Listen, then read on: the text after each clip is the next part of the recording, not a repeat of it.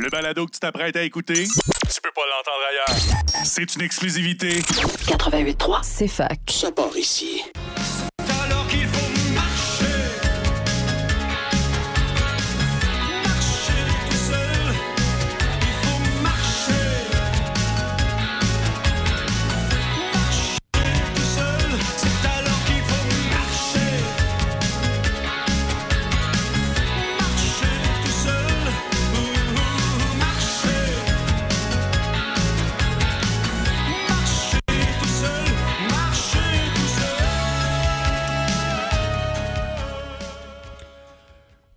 Bonjour tout le monde. Bienvenue à l'émission À nous le futur. Mon nom est Claude Saint-Georges et euh, je suis content de vous voir, de vous entendre, de m'entendre à travers vous.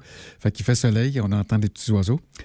Et puis, euh, concernant la préparation de cette émission, euh, lundi passé, je me disais, OK, c'est prêt. Mardi, je me suis dit, non, c'est pas prêt, je vais faire une petite réflexion.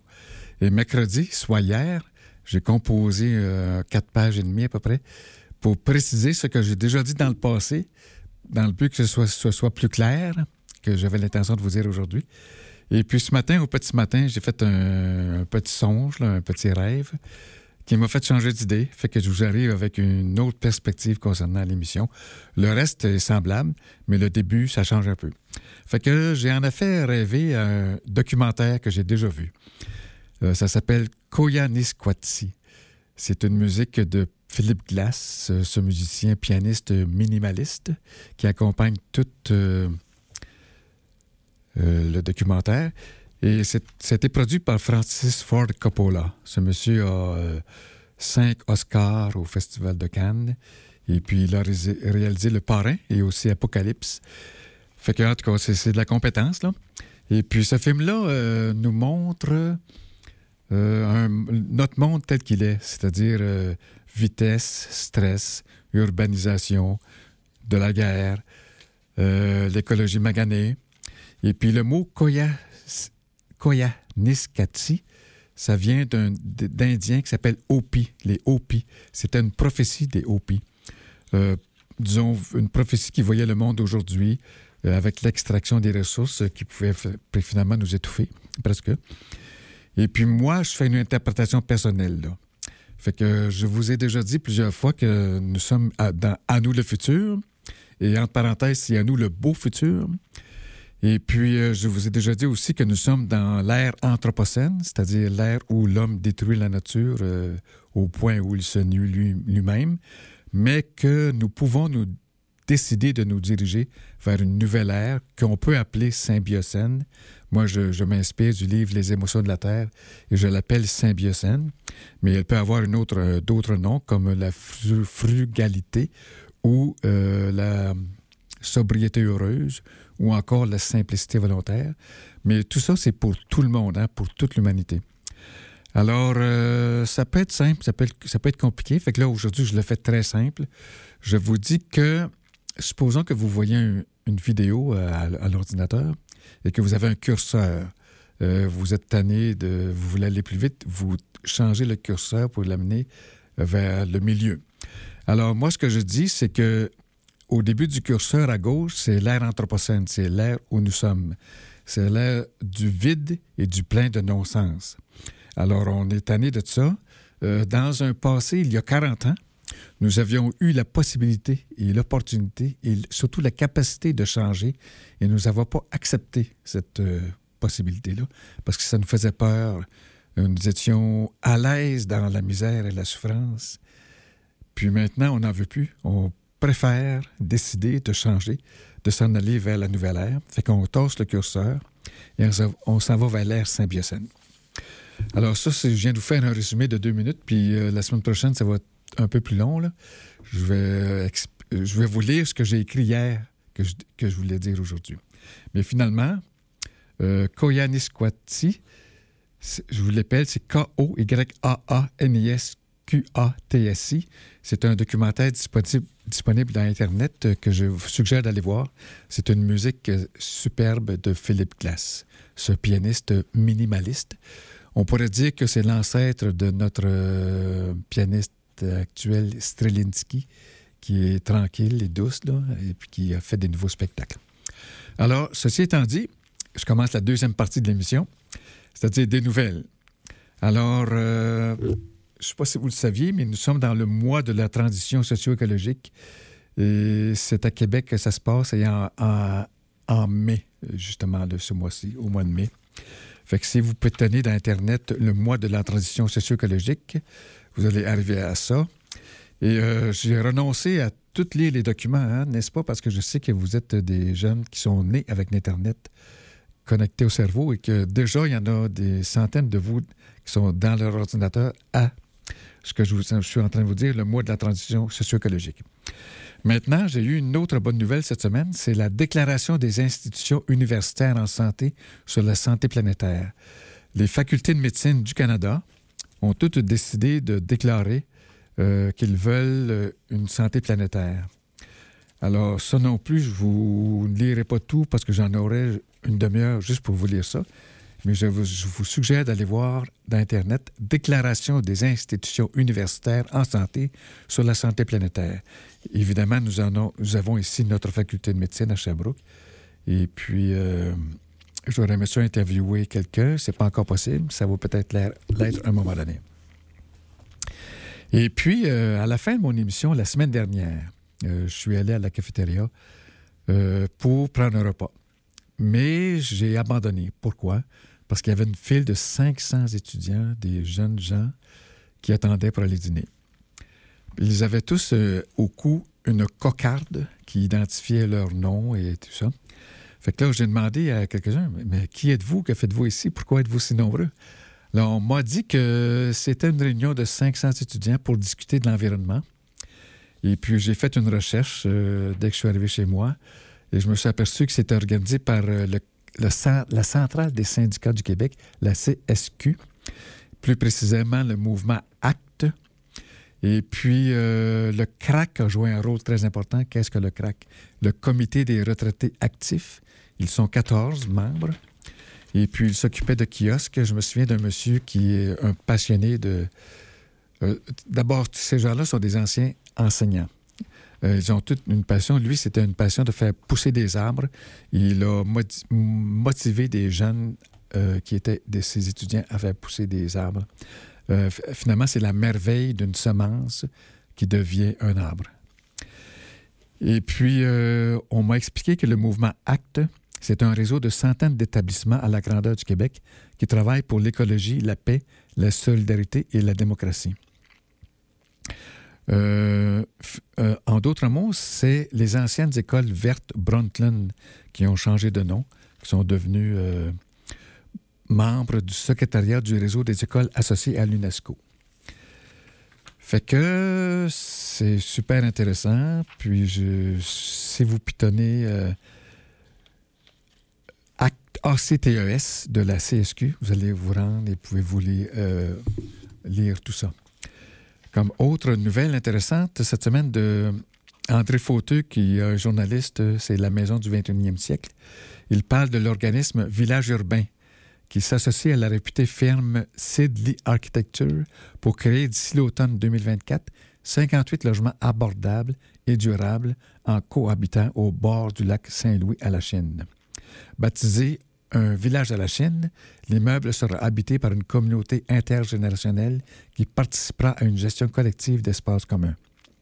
Euh, si tous les logements sont privatifs et indépendants, les ménages partageront près de 5000 pieds carrés d'espaces collectifs à s'approprier pour vivre ensemble, comme la cuisine, la buanderie, la salle à manger, salle de jeu, chambre d'invités, atelier où des outils seront prêtés, ainsi que 5000 pieds carrés de toits verts et de terrasses. L'autopartage sera aussi encouragé. Vous, Chabourquois, Chabourquoises qui entendez cela, euh, peut-être que vous vous dites, euh, j'ai parler, moi, du petit quartier. C'est un petit projet ici depuis huit ans. Et c'est pas encore prêt, hein, n'est-ce pas? On n'est pas sûr si ça va avoir lieu parce qu'il va y avoir encore une analyse, une évaluation pour savoir si ce projet du petit quartier à Fleurimont va se faire. Et puis, je recevais des Nations Unies, le bulletin des Nations Unies euh, qui est disponible pour vous.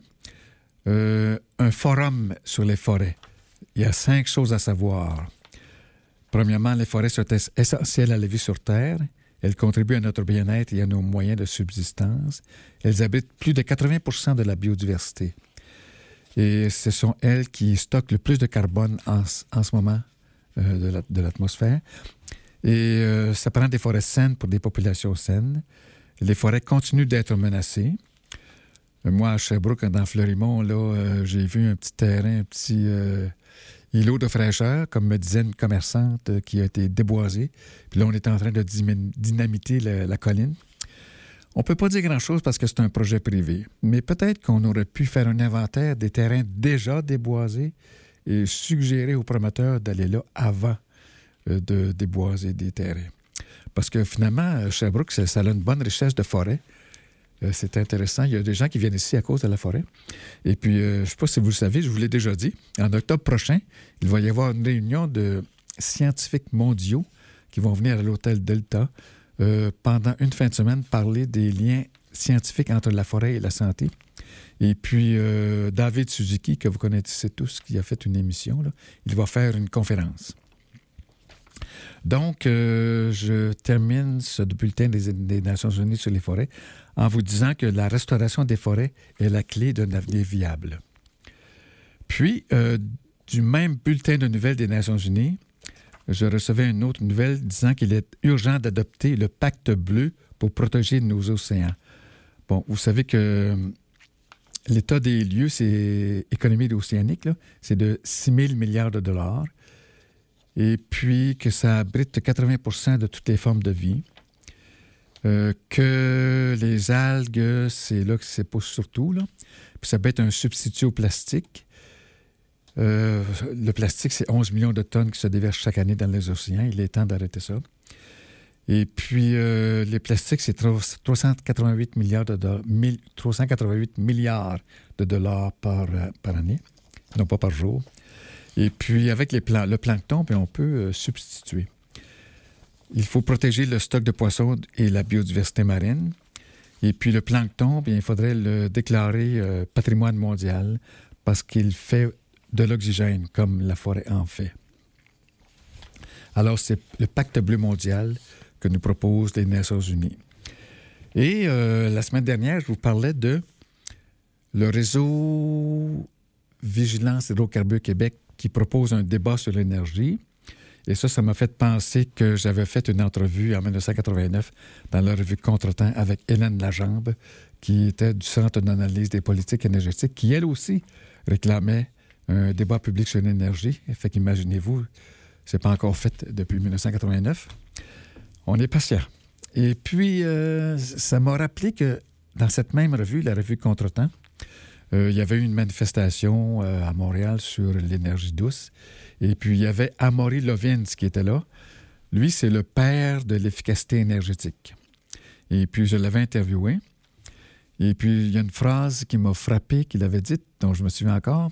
Il dit Nous agissons comme si nous coupions une livre de beurre avec une scie à chaîne. Bon, c'est-à-dire en anglais, là. As if we cut a, pound of butter with a chainsaw. Fait qu'on peut euh, couper notre livre de beurre de façon plus intelligente et on peut se servir de notre énergie de façon plus intelligente. C'est l'efficacité énergétique. Et M. Levin se demandait à quand une manifestation pour l'efficacité énergétique. J'en ai pas encore vu encore. Et puis, euh, bon, euh, moi, je suis abonné à Network of Wellbeing. Je vous suggère de vous y abonner. C'est une autre manière de parler de la santé, de la qualité de vie. C'est très intéressant. Je pense que c'est une fois ou deux semaines. Également, j'ai reçu du comité euh, Vigilance OGM un dépôt de la pétition contre le glyphosate et des mesures urgentes sont demandées par une coalition de Canadiens et de Canadiennes. Alors, évidemment, on vous suggère de signer la, pétition pour euh, qu'il y ait moins de glyphosate un peu partout, pour des raisons de santé publique. Et donc, si ça vous intéresse, euh, vous allez pitonner le communiqué de presse de Vigilance OGM qui s'appelle Dépôt de la pétition contre le glyphosate. Et puis, euh, j'ai déjà interviewé M. Brien, le biométéorologue euh, que, vous voyez des fois à la télévision. Là. Et puis, je ne lui avais pas posé une question euh, très importante que je lui ai demandé par courriel cette semaine et il m'a gentiment répondu. Je lui ai demandé, voyez-vous, les Nations Unies nous disent de planifier, pla- pas planifier, plafonner les émissions de gaz à effet de serre, c'est-à-dire d'aplanir la courbe d'ici 2025, dans le but de ne pas dépasser 1,5 degré de chaleur. Alors, je demandais à M. Brien, est-ce que nous avons dépassé ce 1,5 degré? Il m'a répondu que pour le Québec et comme certains pays de- d'Europe du Nord, oui, on a dépassé. Nous sommes à 2 ou 3 degrés au-dessus. Mais pour le globe au complet, nous sommes à 1,6 degrés. Excusez-moi. Alors, euh, moi, je suis allé au conseil municipal comme citoyen cette semaine, j'ai demandé de- d'aplanir la courbe dans notre territoire. Et j'espère qu'on qu'on va être écouté. J'espère qu'on ne montre pas plus que 2-3 degrés au Québec. Là. On a encore des hivers un peu froids, puis même des fois un, peu, un printemps un peu froid. Mais on espère qu'on n'aura pas trop de, euh, de chaleur cet été, parce que c'est une question de santé. Alors, assez de paroles pour le moment, et on va entendre un petit peu de musique. À tantôt. De pensée saine. Parlons du fait que le succès n'égale pas une dizaine. Parlons d'amitié, parlons d'amour, parlons de haine. Et parlons de nos proches qui souvent nous font de la peine. Parlons des douleurs qui nous démangent à l'intérieur. Parlons de pourquoi si on pleure on est inférieur. Parlons de tous ces liens qu'on garde si près de nos cœurs. Qu'à la fin nous éloigne du bonheur? Parlons de ces gens que j'ai tant aimés qui m'ont trahi. Parlons de cette déception, celle qui m'envahit. Amis devenus ennemis, le cœur rempli de rage. Parlons des bifs qu'on a, le froid dans l'entourage.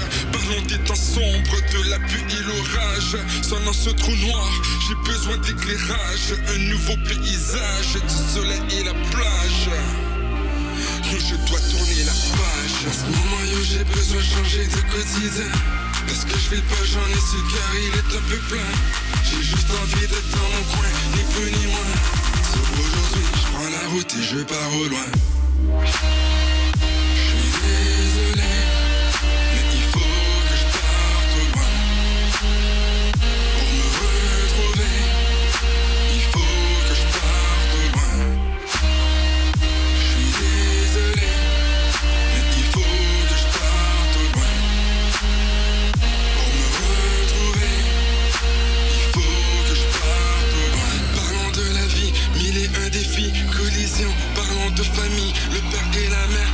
Parlons de ce petit, seul et incompris, trahison. Parlons de son ami, celui qu'on a mis en prison. Parlons honnêtement, yo, parlons des choses qu'on garde pour nous. Parlons de sentiments, comme les rares fois où j'étais jaloux. J'ai pensé partir sans jamais revenir, c'est tabou. Parlons de dépression, comme toutes les fois où j'étais à bout.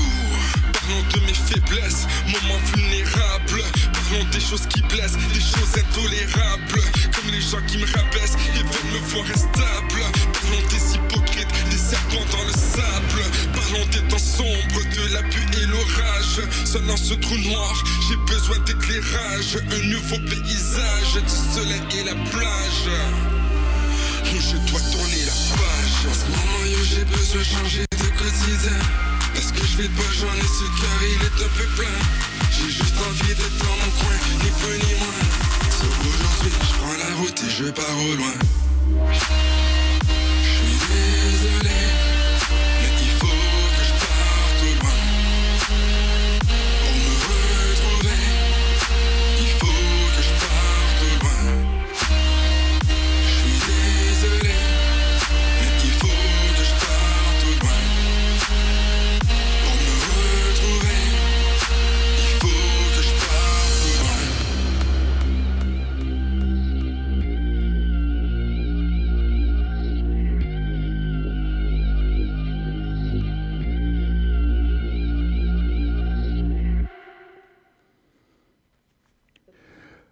Bonjour. Vous êtes de retour à l'émission À nous le futur et je, le souligne, À nous le beau futur. C'est hein, le fun.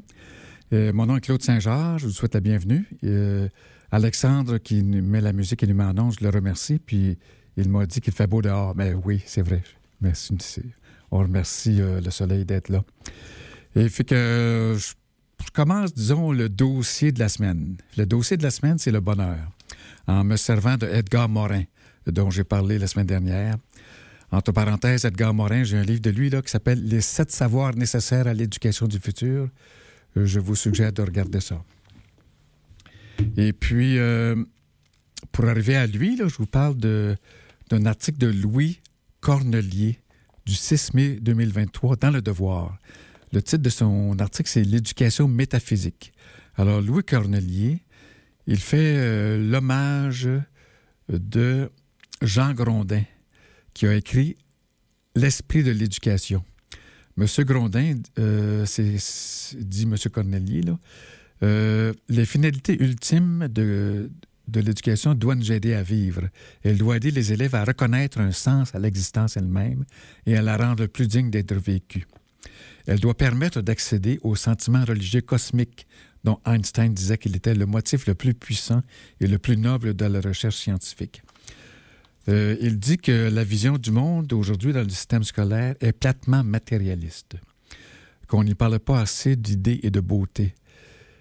Euh, alors, euh, Grondin, dit Cornelier, le monde, malgré son désordre occasionnel et sa part de tragique, est beau et a du sens. Notre existence aussi. On a envie de dire, en paraphrasant le chanteur Renaud, que si l'école n'enseigne pas ça, les jeunes ont raison de se crier halte à tout.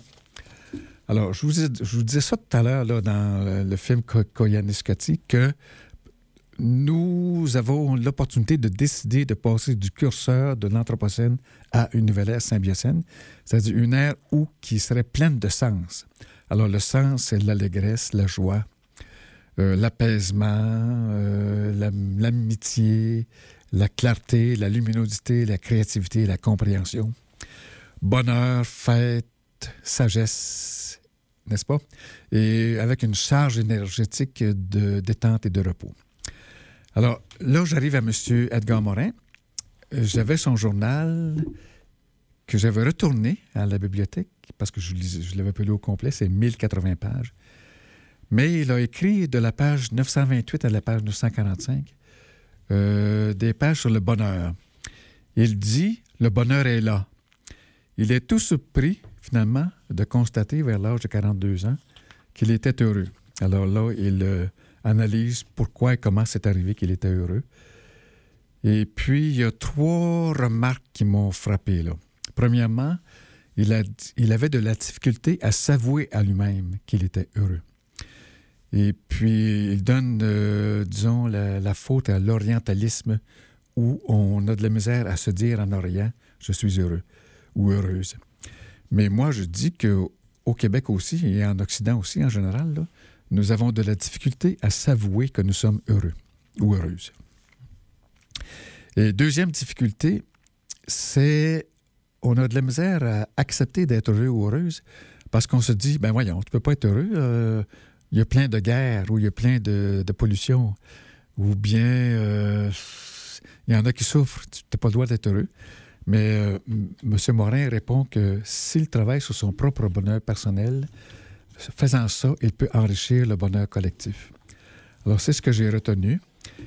Euh, fait que si ça vous intéresse d'aller plus loin, là, le délire entre la page 928 et 945, Edgar Morin, journal 1962-1987.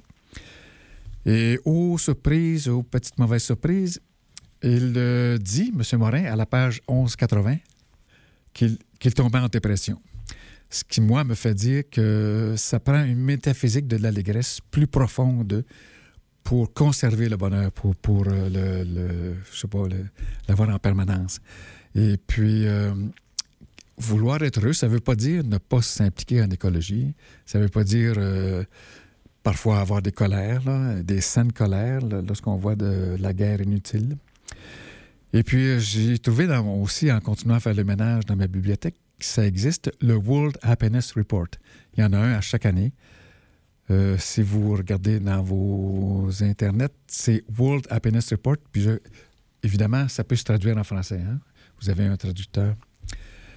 Fait que, avant de passer euh, à l'abécédaire de la- de l'Empire du futur, nous allons entendre une autre musique pour nous apaiser.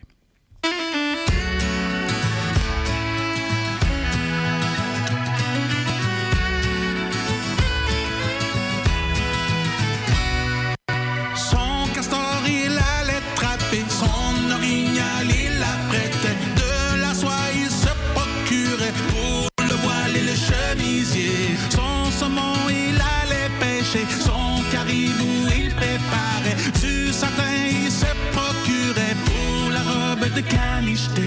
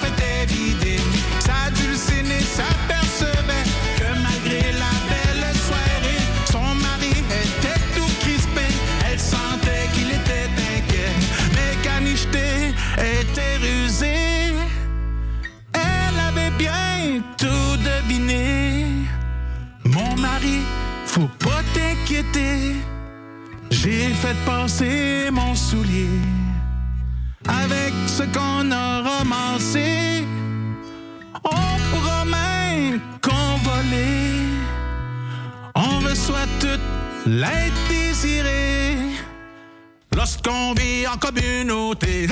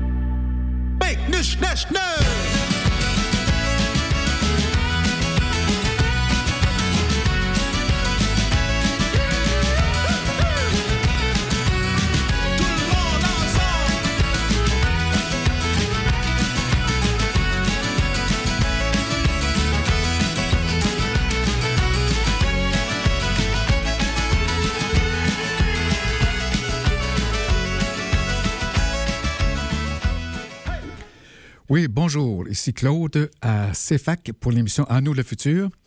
Rebienvenue. Et c'était euh, qui jouait. De Schwitz. Merci, Alexandre. Euh, fait que nous sommes rendus à un autre, un autre segment de cette émission. C'est l'abécédaire de l'Empire du futur qui nous met au monde. Je- J'en conviens, c'est des, mots compliqués, euh, un peu, euh, disons, euh, qui, euh, qui montrent de la confiance, mais j'ai pas si confiance que ça. Mais abécédaire, ça vient du- d'un livre dont j'ai déjà parlé, l'abécédaire de la, la- psychologie positive de Christophe André, un psychiatre français. Et puis l'Empire du futur, j'ai déjà vu ça dans un, dans un livre, je trouve ça intéressant, qui nous met au monde, ça veut dire que c'est la- l'antéléchie, la théologie, téléologie, euh, qui nous mettent au monde plutôt que le passé. Puis, euh, juste une petite anecdote pour vous dire que malgré que ces mots-là sont impressionnants, j'ai quand même euh, une certaine humilité puis une, euh, euh, une conscience de mes limites. Je vous donne un exemple.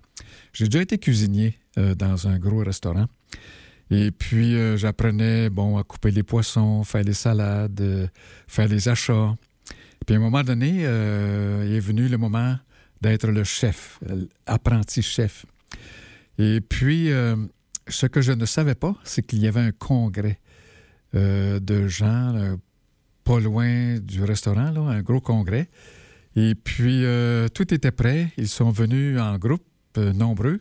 Et au bout de cinq, minutes, tout ce que j'avais préparé était terminé.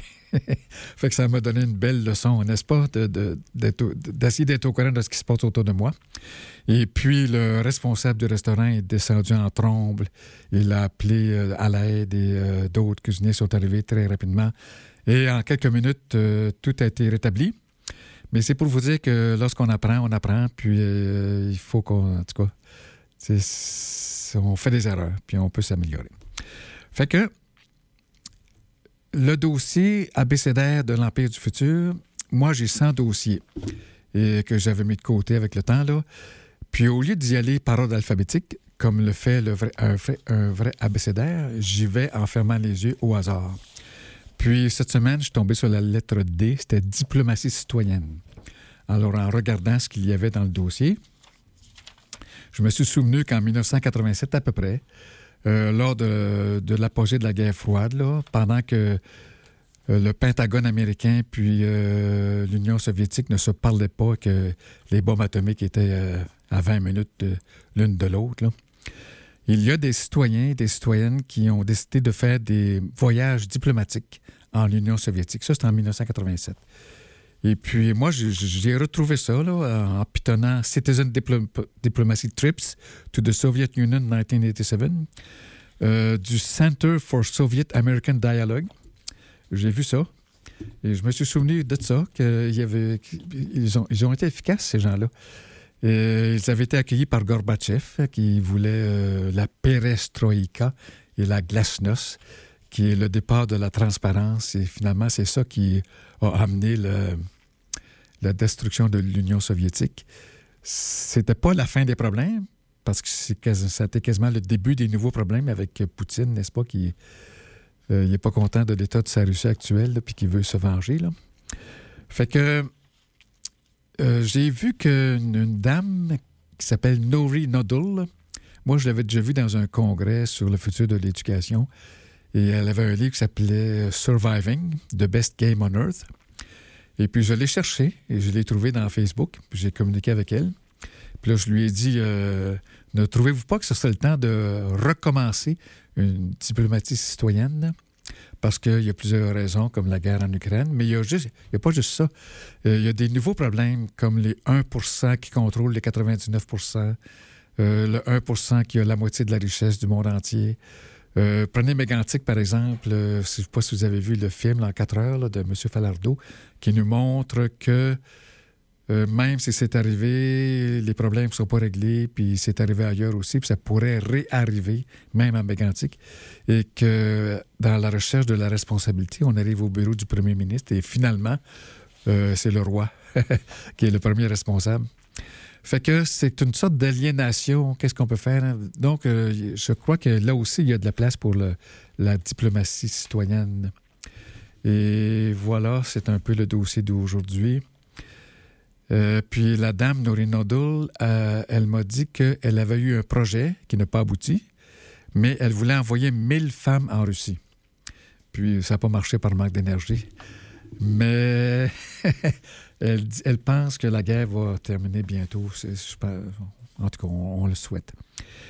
Et puis, ma sœur, ce matin, m'a envoyé un document. Ça s'appelle La communauté, un rempart contre la solitude. Euh, c'est dans la presse. Euh, je vous suggère de regarder ça. C'est vraiment intéressant. Euh, on parle d'une petite ville en Angleterre, Frome, F-R-O-M-E. C'est une petite ville qui a fait, la manchette en 2018 pour, l'exploit d'un médecin de famille qui a réussi un véritable tour de force. qui consiste à faire diminuer les visites aux urgences de 14% alors qu'elles avaient augmenté de 28,5% dans le reste de la région. Et euh, la prochaine émission, euh, une émission ludique qui euh, s'intéresse aux jeux. Euh, L'autre jour, lorsque le monsieur est arrivé euh, pour la, prochaine émission, euh, je lui ai dit que je connaissais un psychiatre futuriste qui croyait que nous devrions redéfinir l'amour, le jeu et le, travail, ainsi que l'estime de soi et l'identité, pour nous, disons, nous entraîner à avoir un monde intéressant. Puis, je me suis rendu compte que eux, euh, l'émission de 11 heures, ils s'occupent euh, de 20% de la chose finalement, ils s'occupent du jeu, ce qui est très bien. Euh, par le jeu, on peut euh, nous entraîner à avoir un monde intéressant. Alors, il, il y a un Québécois qui a conçu un jeu qui s'appelle Earth. Et la prochaine émission en a parlé il y a une couple de semaines. Là, moi, j'ai cherché le jeu de société Earth, mais c'est un Québécois qui l'a réalisé. Et il y a beaucoup de- d'écologie dans ce jeu-là. C'est un écosystème de 16 cartes où la, synergie est évaluée. Et ça joue vite. Et puis, on demande au monsieur quel était votre processus de création. Donc, euh, si vous voulez lire ça, c'est le titre, c'est Jeux de société. Ce Québécois a conçu Earth, un des jeux les plus attendus de l'année. C'est Francis Higgins qui a écrit ça le 19 avril 2023. Je vous suggère d'aller voir. Et nous allons aller en pause musicale.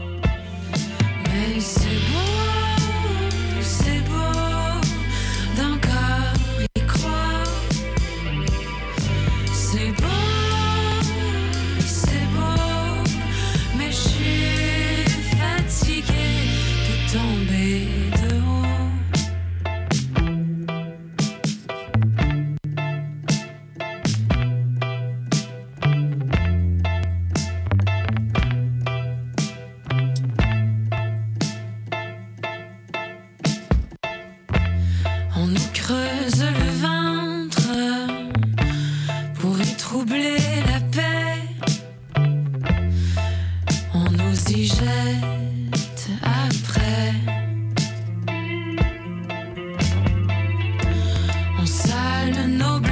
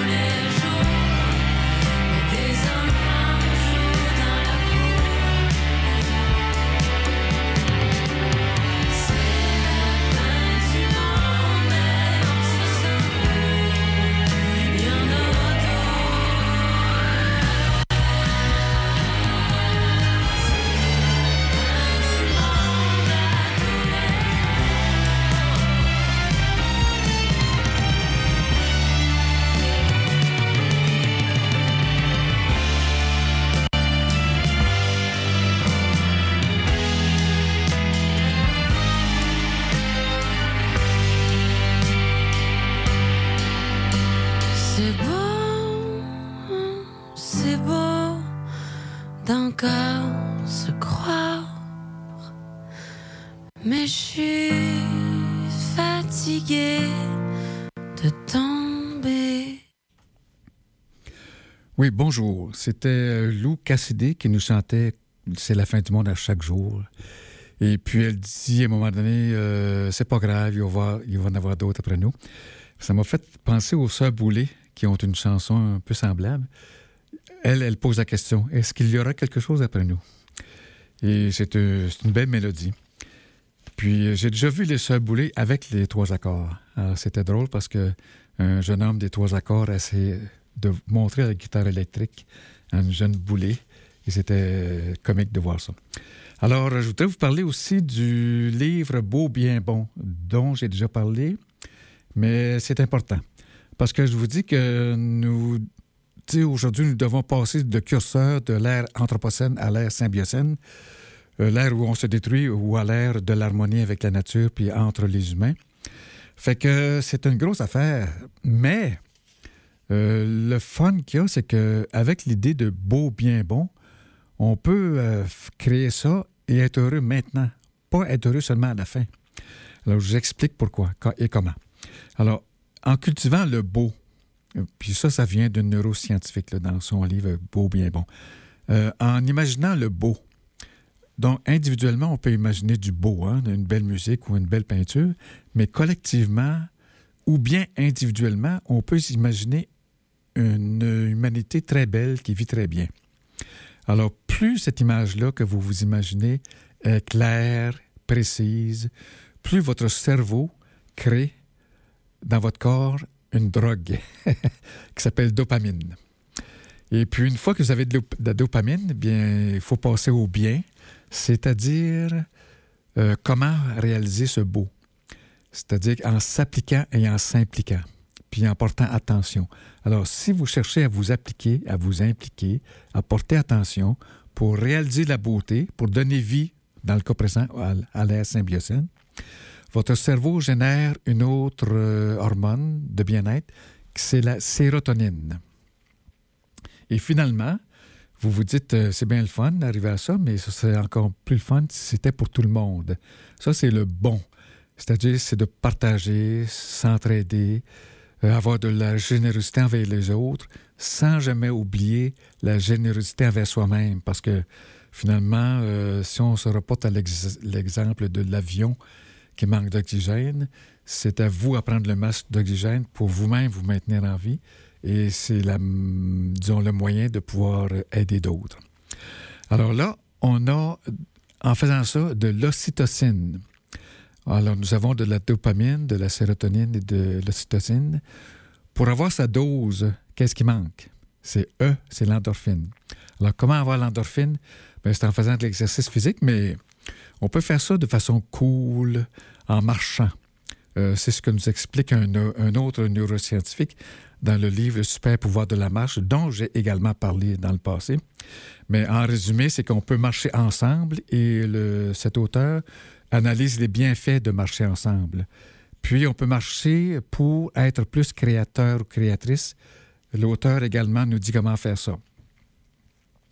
Alors, en ayant le E, nous avons notre dose euh, d'hormones générées par le cerveau qui engendre du bien-être. Et puis, euh, ce faisant, bien, on, dans, le moment présent, on se crée du bonheur et on sait qu'on peut arriver à se créer une nouvelle ère euh, intéressante pour tout le monde. Alors, à la Bibliothèque centrale, j'ai vu l'autre jour trois livres qui ont attiré mon attention. Bon, il faut dire que j'ai déjà été pianiste, euh, c'est-à-dire que j'ai appris euh, de 8 ans à 17 ans à peu près le piano. Et puis, euh, j'ai eu des...